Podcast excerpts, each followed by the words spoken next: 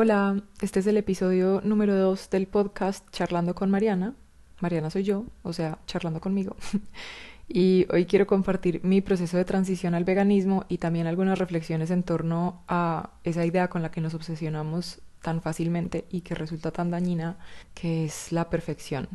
Antes de empezar, quiero hacer una aclaración para que nos ahorremos comentarios pesados. Es lamentable, pero me he ido aprendiendo que es importante hacerla. Lo que voy a compartir a continuación es mi experiencia y mi visión personal frente a un asunto que para mí es súper importante, que es la relación que tenemos los humanos con los animales. Esa experiencia me llevó a mí a decidir que quería ser vegana y soy vegana y me encantaría tener una varita mágica para veganizar a todo el que se me cruce por el frente, pero pues, las varitas mágicas no existen y sé que todos tenemos procesos, sensibilidades, intereses, posibilidades, visiones diferentes. Con este episodio yo no estoy tratando de, entre comillas, imponer mi visión a nadie, estoy compartiendo algo que sé que a muchas personas les puede resultar útil en su propio proceso. Si estás escuchando este episodio y no soportas a los veganos y no quieres sentir que alguien te está diciendo lo que debes o no debes comer, entonces te recomiendo que cierres este audio y que te vayas a oír otra cosa, porque aquí voy a hablar de puro veganismo y de cosas que te van a sacar de quicio, así que que conste que nadie te está obligando a quedarte aquí. Si no eres vegana pero te interesa el tema, o si eres vegana y quieres saber más sobre mi proceso, o si estás en transición a ser vegana o a ser vegetariana y quieres conocer un poco más de cerca la experiencia de otra persona, entonces bienvenida. Ah, bueno, y lo digo de nuevo por si alguien que está oyendo no ha oído el primer episodio. En este podcast utilizo lenguaje femenino porque la grandísima mayoría de la gente que ha leído mi blog son mujeres y son con quienes más interactúo en los mensajes, quienes más me escriben y sé que también muchos hombres leen mi contenido y sé que son hombres que no se van a sentir mal por ser incluidos en un genérico femenino porque saben que en lo femenino no hay ofensa ni inferioridad. Bueno, empecemos. Cuando estaba pequeña, recuerdo que en el patio de mi casa había gallinas, patos, conejos y otros animales. Y recuerdo también que una vez entré al baño del piso de abajo y lo primero que vi fue una gallina colgada de una pata en la llave de la ducha, que la ducha no tenía cortina y la gallina estaba desangrándose, o sea, la habían matado y la habían colgado ahí. Yo no recuerdo ni siquiera cuál fue mi reacción, pero esa imagen la tengo grabada en la cabeza como si la hubiera visto ayer y es horrible. Recuerdo también otro momento de la infancia en el que mm, a una de mis amigas le regalaron dos pollitos pintados de colores de esos que venden en las ferias, que por cierto qué horror. Los pollitos crecieron y se convirtieron en gallinas que ella y que sus hermanas amaban, pues por supuesto porque jugaban con ellos todo el día, y que un día su mamá decidió usar para un sancocho. Yo Afortunadamente no vi nada de ese proceso, pero recuerdo muy fielmente la imagen de Carolina llorando y mi confusión en torno a por qué habían hecho sopa con sus pollitos, aunque ya no fueran pollitos, pues porque para mí era como, pues son sus pollitos, no son animales de comer, ¿cierto? Como que tenía esa división ahí entre los animales que son de compañía y los animales de comer. Seguramente muchas personas tienen historias como estas en su infancia y pues a pesar de esos momentos yo no recuerdo haber cuestionado nunca el consumo de carne de animales. Si acaso pensaba en eso pues me parecía triste, pero me parecía también inevitable, entonces no le daba más vueltas y me ponía a pensar en otra cosa y ya está. La primera vez que oí hablar de veganismo fue, creo, cuando tenía como 18 años y fue a raíz de una conversación sobre un amigo que quería ser vegano o estaba en proceso ya de ser vegano debido a la influencia, pues o a la inspiración de otro amigo. Yo en ese entonces ya había conocido personas vegetarianas, me parecía que era una causa muy noble, pero la sentía demasiado lejana a mis posibilidades y a mis intereses. Y pues yo desde que tengo memoria he sentido mucha cercanía a los animales y un gran respeto por ellos, pero no pensaba que comer carne estuviera en conflicto con lo que yo sentía por los animales. Y además pensaba que era imposible vivir sin comer carne, así que pues ni siquiera me planteaba esa pregunta porque digamos que mis prejuicios y mi falta de información ya la habían respondido por mí. Viví toda esa época de mi vida sin preguntarme nunca de dónde venía lo que comía y pues eso no solamente aplicaba a la carne sino también a los vegetales, pues realmente no, no pensaba nunca de dónde venía la comida. Estaba convencida que comía bien, aunque realmente era una mañosa a la que solo le gustaban las papas, la carne y el arroz y rara vez comía cosas nuevas o diferentes y pues nunca, nunca cocinaba y en algún momento, no recuerdo bien cuándo, uno de los hermanos de mi mamá dejó, decidió dejar de comer carne. y cuando alguien le preguntaba por qué pedía un determinado plato sin carne, él respondía diciendo que no comía nada que tuviera ojos y recuerdo mucho esa frase porque me resonaba mucho en la cabeza, o sea, el tema de que la comida tuviera ojos, el no comer algo que tuviera ojos, como que no pudiera mirarte de vuelta o decirte cosas con la mirada. A mí esa afirmación me pareció que era muy potente y aunque en ese entonces no hice nada al respecto, sí siento que se me quedó ahí como en el fondo de la cabeza trabajando, digamos. Un tiempo después mi mamá también decidió dejar de comer carne y eso implicó un cambio grande en mi propia alimentación porque yo vivía con mi mamá en su casa Así que por extensión empecé a comer mucha menos carne yo también. Y en ese entonces no me gustaba eso, pues yo sentía y se lo decía a mi mamá que una comida sin carne no era comida,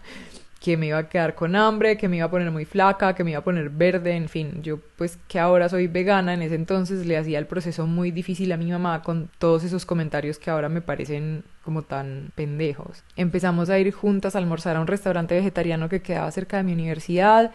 y ahí empecé a probar preparaciones, ingredientes, sabores que nunca había probado y que me gustaban y me fui quedando lentamente sin argumentos para decir que la comida vegetariana no me llenaba o no me gustaba o cualquiera de esas cosas. Me fui acostumbrando a comer menos carne y empecé a pensar que no sería tan descabellado dejar de comer carne del todo en algún momento, aunque no me planteaba qué momento sería ese, pero digamos que me dejó de parecer una idea descabellada. Unos años después, cuando terminé la universidad, me fui de viaje a recorrer Sudamérica en busca de un amigo. Ese viaje me terminó llevando a quedarme a vivir en Santiago de Chile, donde después de mucha búsqueda terminé encontrando una casa muy genial que compartía con tres amigos chilenos, muy amantes ellos del asado.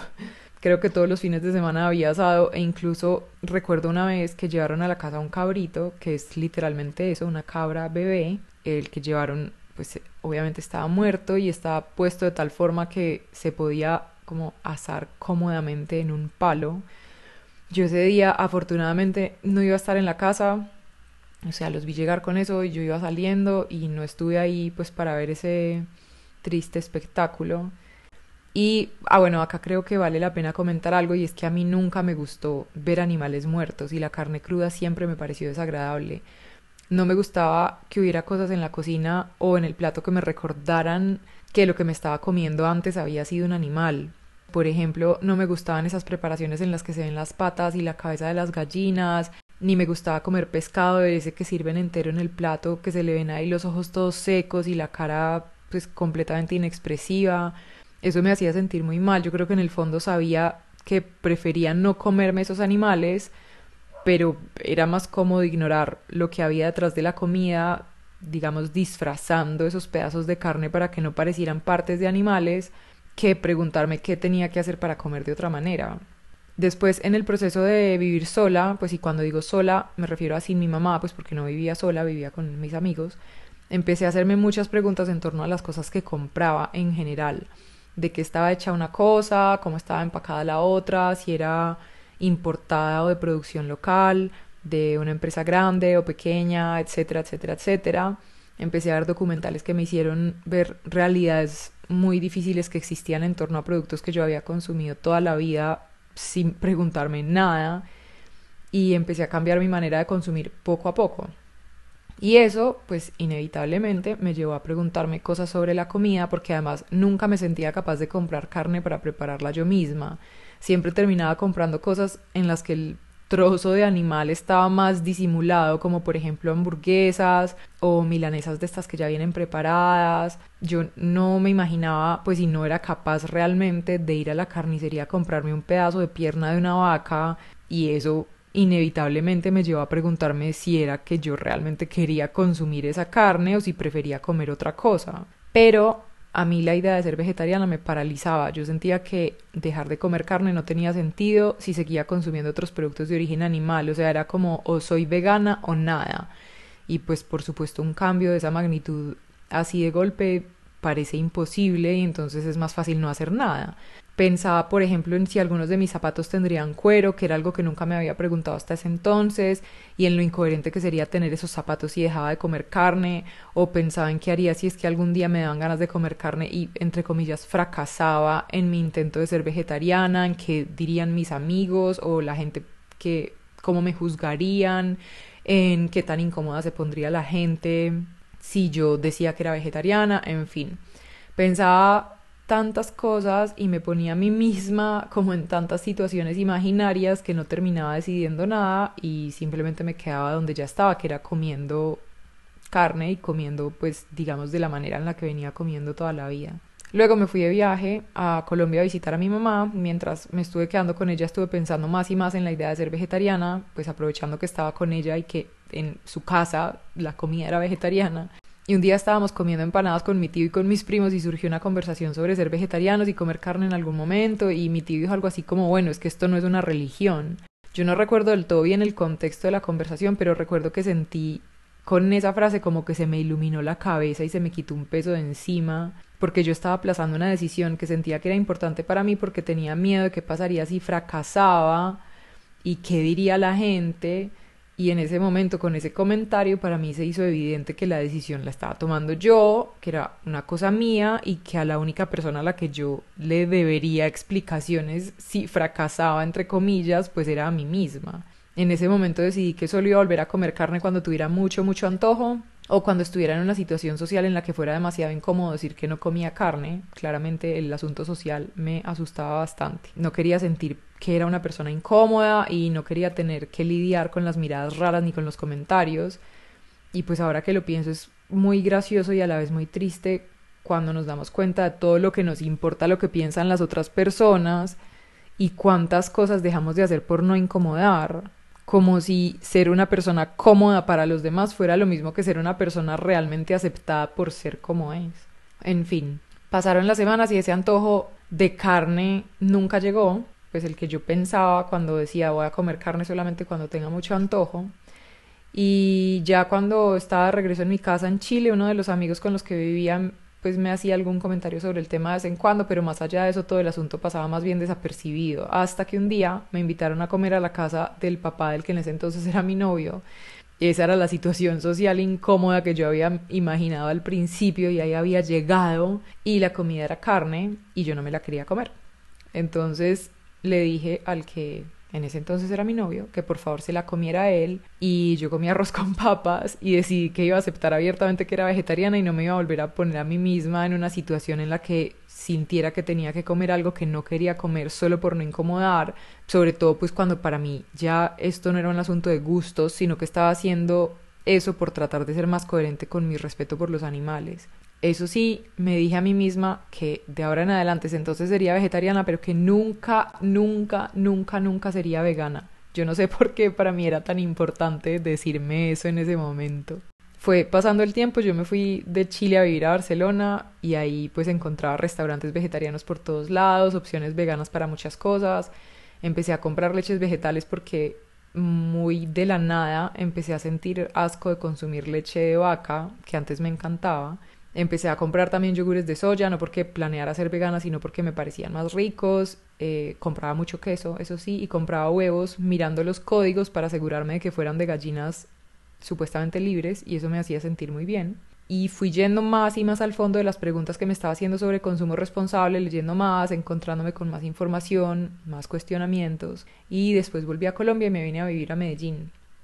Un día no sé cómo, terminé metida en un blog en el que una chica hablaba sobre muchos temas y uno de los temas que abordaba en una de sus publicaciones era la leche y el consumo de los lácteos. Me quedé súper enganchada leyendo y se me retorció el estómago cuando leí que el queso se hacía con cuajo y que el cuajo, aunque también podía ser de origen vegetal o sintético, usualmente se obtiene del el estómago de los terneros lactantes. O sea, que hay que matar un ternero para tener cuajo, para hacer queso, ese queso que yo me estaba comiendo creyendo que era inofensivo porque para su fabricación no había que matar a nadie. Seguí leyendo y descubriendo información sobre la industria de los lácteos y me sentí muy tonta cuando me di cuenta de que las vacas producen leche para sus bebés como cualquier otra mamá mamífera y que por lo tanto la leche solo podía venir de vacas que habían tenido bebés y la única manera de que esa leche pudiera ser consumida por los humanos es si el ternero, o sea, el bebé de la vaca ya no estaba en la ecuación. Le pregunté a un amigo que es zootecnista si la producción de leche era así como la pintaban en internet y lo primero que me dijo me tranquilizó, me dijo, no, no, en Colombia no es tan feo como en Estados Unidos porque hay muchas cooperativas, entonces las vacas no viven encerradas, sino que son de fincas pequeñas en las que viven libres, las ordeñan y luego esa leche la venden a las empresas grandes y bla, bla, bla. Y bueno, yo me tranquilicé y le pregunté qué pasaba con los terneros. Y me dijo, ah, no, a los terneros los matan, obvio, si no la leche se la toman ellos. Y me dijo, ¿de dónde cree que salen los chorizos de ternera? Y a mí ahí se me vino el mundo abajo porque yo pensaba que al dejar de comer carne estaba eligiendo una alimentación que era más amigable con los animales y ahí me estaba dando cuenta de que los lácteos no solo no eran inofensivos, sino que eran todavía peores, porque no solo morían los terneros, sino que las vacas tenían que vivir en un estado constante de duelo por sus bebés para producir una cosa que yo ni siquiera necesitaba comer. Y pues es que la leche es definitivamente un alimento innecesario cuando la consumimos después de nuestro periodo de lactancia y de un animal que no es de nuestra especie. Yo empecé a entender lo absurdo que era el consumo de lácteos y a preguntarme por qué me parecía tan atractivo un queso hecho con leche de vaca si al mismo tiempo me parecía un asco que me ofrecieran un queso hecho con leche de la señora de la esquina y pues empecé a ver que todo esto es un asunto cultural, que no tiene nada que ver con nuestras necesidades fisiológicas, porque la única leche que necesitamos es la de nuestra mamá cuando somos bebés y ya está. Pero décadas y décadas de publicidad que nos dice que nuestros huesos necesitan leche de vaca para estar fuertes, eso termina siendo mella y nos convencemos de que la leche de vaca es necesaria no para los terneros, que terminan siendo un subproducto de esa industria, sino para nosotros que no tenemos nada de terneros. En fin, yo en ese momento Tuve miedo porque haciendo un barrido rápido de revisión de mi alimentación me di cuenta de que era altamente dependiente del consumo de lácteos. Mi desayuno solía tener queso, mantequilla, muchas veces tenía yogur, todos mis postres favoritos tenían mantequilla, leche, crema, me encantaba el helado. O sea, yo no me podía imaginar cómo sería mi vida sin lácteos, así que traté de ignorar esas verdades durante un tiempo para seguir comiendo como venía comiendo, pero en el fondo sentía que no quería seguir comiendo así y que podía encontrar otras maneras de comer. Entonces decidí empezar por dejar de consumir lácteos en mi casa, no volver a comprar queso, ni mantequilla, ni crema de leche y empezar a buscar alternativas diferentes y dejar los lácteos para cuando tuviera mucho, mucho antojo o para cuando estuviera en una situación fuera de casa en la que fuera complicado encontrar alternativas. Empecé a experimentar con otros tipos de desayuno, empecé a echarle aceite de oliva a la arepa y me di cuenta de que me encantaba en lugar de queso le empecé a poner aguacate, empecé a hacer leche de almendras, a experimentar con recetas que encontraba en Pinterest. Empecé también a seguir páginas que compartían información sobre veganismo porque sabía que quería seguir aprendiendo sobre esto aunque no fuera vegana y en ese momento ni siquiera me imaginaba que iba a llegar a hacerlo porque estaba convencida de que los huevos efectivamente eran inofensivos y que no los iba a dejar de comer. Nunca, nunca, nunca. Fui reduciendo cada vez más mi consumo de lácteos, incluso cuando estaba fuera de casa, hasta el momento en el que me estaba comiendo un pedazo de queso y decidí que no quería volver a consumirlos más. Yo no sé, sentí como que se me saturó el corazón, es que no lo puedo explicar, fue una sensación como de, uff, esto ya, no lo quiero más. Pasó el tiempo y en mi proceso de descubrir la cocina libre de lácteos, fui descubriendo también la cocina vegana y fui sintiendo cada vez más que la idea de ser vegana no era realmente tan imposible como pensaba. De hecho, me gustaba la idea de llegar a hacerlo en algún momento porque sentía que sería una manera bonita y muy concreta de ser más amigable con los animales. Y además en esas páginas que empecé a seguir con contenido sobre animales y sobre veganismo, empecé a descubrir que los huevos no eran tan inofensivos, que las gallinas ponedoras son explotadas de maneras horribles, viviendo en espacios chiquititos en los que ni siquiera se pueden mover bien, que los pollitos machos son transportados en bandas y terminan siendo licuados o muriendo asfixiados en bolsas enormes porque son inútiles en esta industria y que pues aunque el panorama cambia en otros modos de producción, ni siquiera los los huevos de gallinas libres son tan inofensivos. Finalmente detrás de la producción hay un interés comercial puesto en la cabeza de cada animal y cuando una gallina deja de ser productiva, deja de tener sentido su existencia. Y eso pasa cuando no tienen ni siquiera dos años de vida, o sea, cuando su expectativa de vida es de más de 10 años. O sea, las gallinas siguen siendo tratadas como productos en los que lo que importa es la rentabilidad.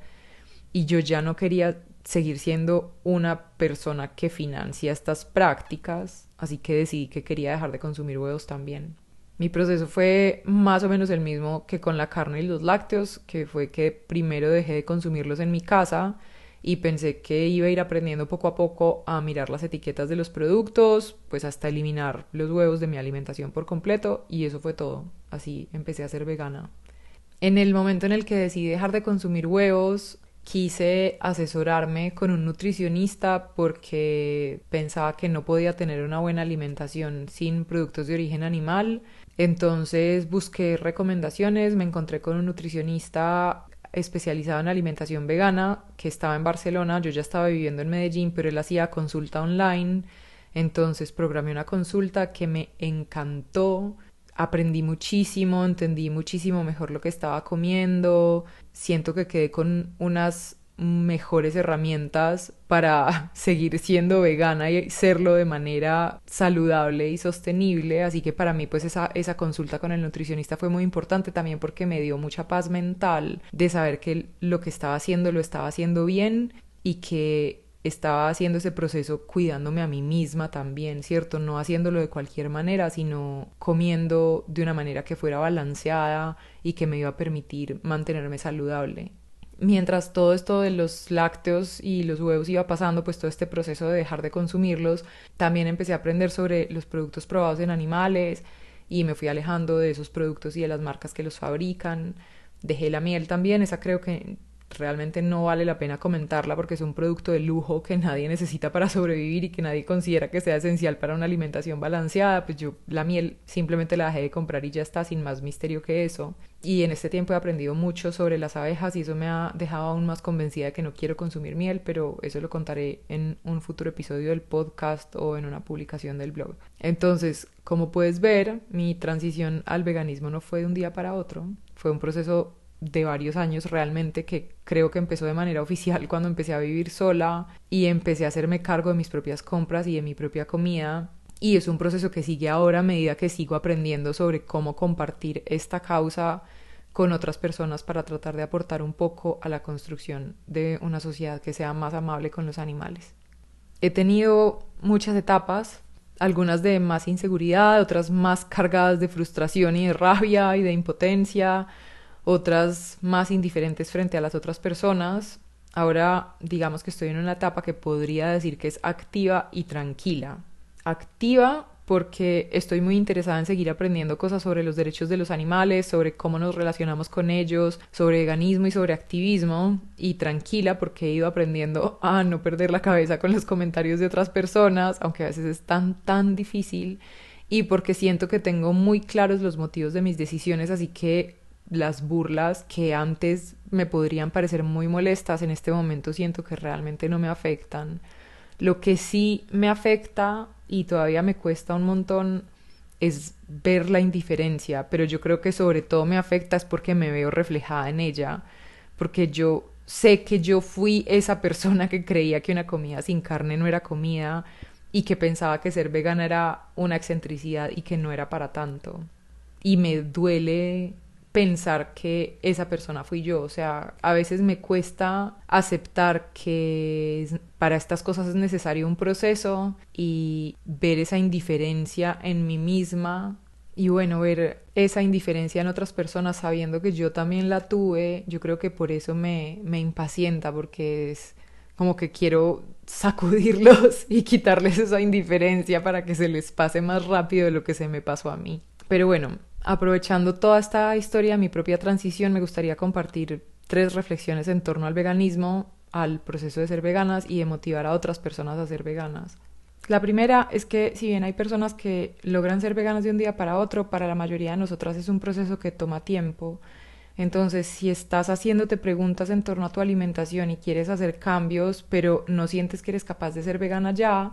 pues entonces no seas vegana ya, pero empieza por alguna parte, o sea, no te quedes paralizada esperando a tener las condiciones perfectas para hacer la transición perfecta, porque no existe ni lo uno ni lo otro. Lo que existe es el proceso y el proceso solo existe cuando has empezado. Y si te quedas esperando a tener las condiciones perfectas, pues efectivamente no estás haciendo nada. O sea, tener el proceso solamente en la imaginación hace que sea todo más sencillo porque las cosas imaginarias funcionan muy bien, pero las cosas imaginarias no generan cambios en la vida real, ¿cierto? No son las ideas solas las que cambian las condiciones en las que está el mundo, sino las acciones concretas en torno a esas ideas. Entonces, si sientes que puedes empezar con algo como lo que yo te conté de mi propio proceso, que es, por ejemplo, dejar de consumir uno de esos productos mientras estás en tu casa, empieza por ahí. Si sientes que ese es un paso que es demasiado pequeño, entonces empieza con algo más grande. Encuentra algo que para ti tenga sentido, que sea coherente con tus posibilidades de este momento, con lo que tú sientes que puedes sostener en el tiempo y sobre lo cual te sientas capaz de seguir construyendo. Pero si estás haciéndote estas preguntas, deja de buscar justificaciones y empieza por alguna parte.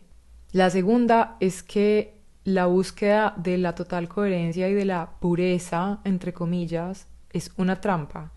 y no sirve para nada. Vivimos en sociedades que han sido construidas en torno a la explotación de otros animales, así que tener vidas 100% libres de sufrimiento animal o de productos de origen animal es prácticamente imposible.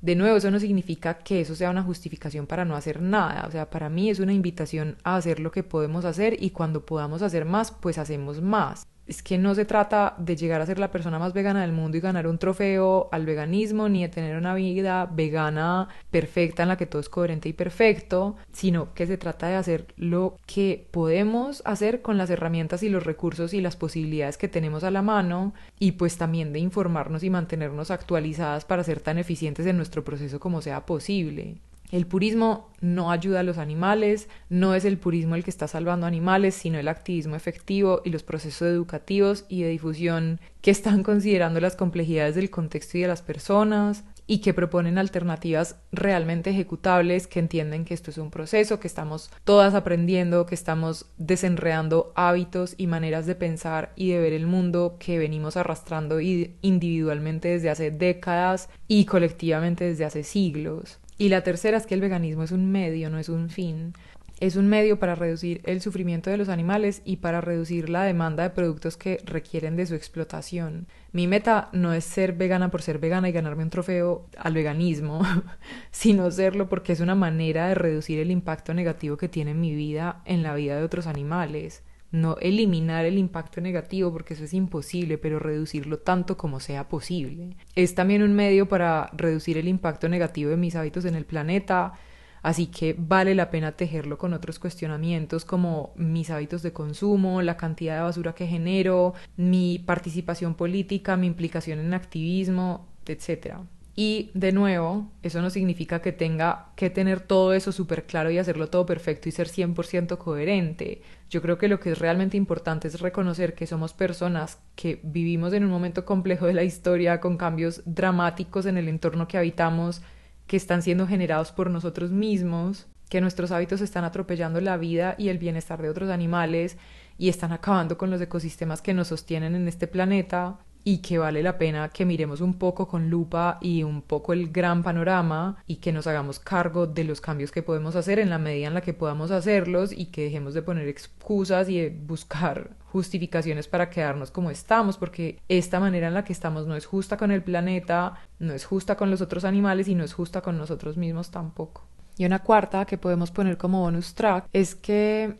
el hecho de que haya personas o haya comunidades en el mundo para quienes no es viable pensar en el veganismo o el hecho de que el veganismo como ideal, digamos, universal no sea imaginable en este momento, no es una justificación para dejar de hacernos preguntas en torno a lo que comemos y a por qué comemos como comemos si nosotras tenemos el privilegio de podernos hacer preguntas en torno a nuestra alimentación y en torno a nuestra comida y a de dónde viene y a qué elegimos comer, pues ese privilegio se convierte en una responsabilidad. No podemos escudarnos detrás de la idea del privilegio y decir como, ay, es que hay personas que no se pueden hacer estas preguntas, entonces yo no me las debería hacer. No, el hecho de que otras personas estén en una condición en la que no se pueden hacer estas preguntas y que tú sí estés en una condición en la que te las puedes hacer, es una muestra de que tienes la responsabilidad de hacértelas y de ver cómo desde tus propios procesos y desde las respuestas que vas encontrando en el camino ayudas a hacer una construcción colectiva que permita que esto de hacerse preguntas en torno a la alimentación deje de ser un privilegio